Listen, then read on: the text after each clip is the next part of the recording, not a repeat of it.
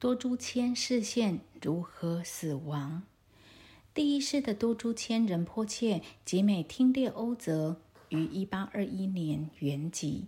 他是集美林巴无畏大师的弟子，是龙清心髓传承的持有者。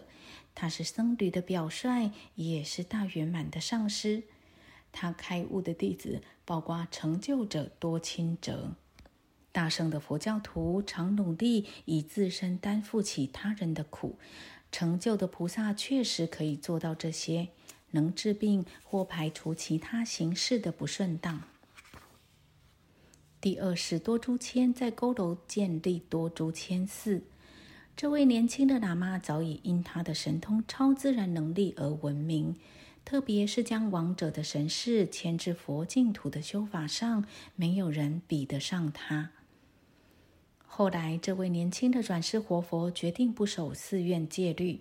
他穿着寻常人的衣服，长相英俊，青春华丽，竟公开娶妻。他的弟子们十分愤慨，强迫他离开了寺院。有一次，一场可怕的天花席卷该地，多珠谦试图镇压传播疾病的龙族，但是没有成功。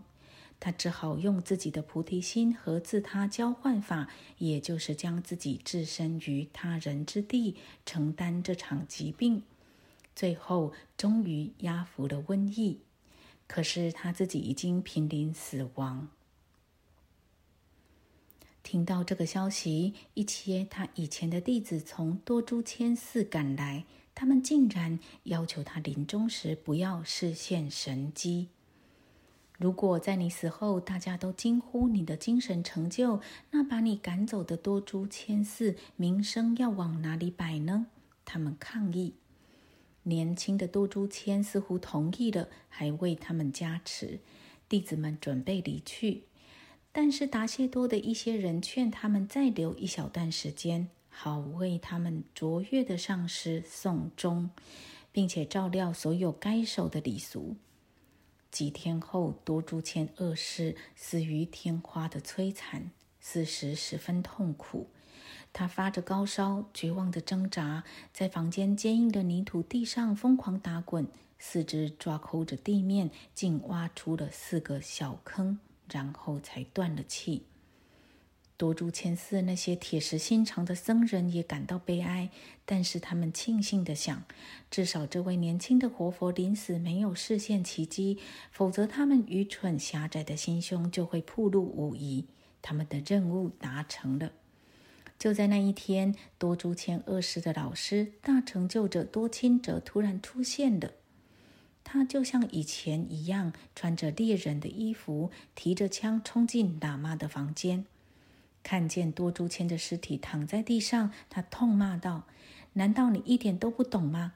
大圆满上师怎么能用这种死法？起来，坐起来，让他们好好看看你骄傲的传承。”听到多钦哲的吼声，很多人都跑了过来。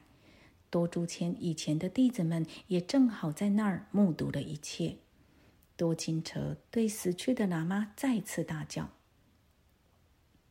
多珠谦的尸体并无人扶持，突然从地上飞起，盘着双腿，接着莲花双结座的姿势漂浮在空中，离地面数尺。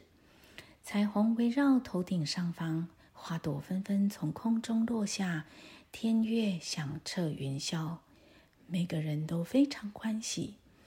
多钦哲拍着双掌，有如枪响。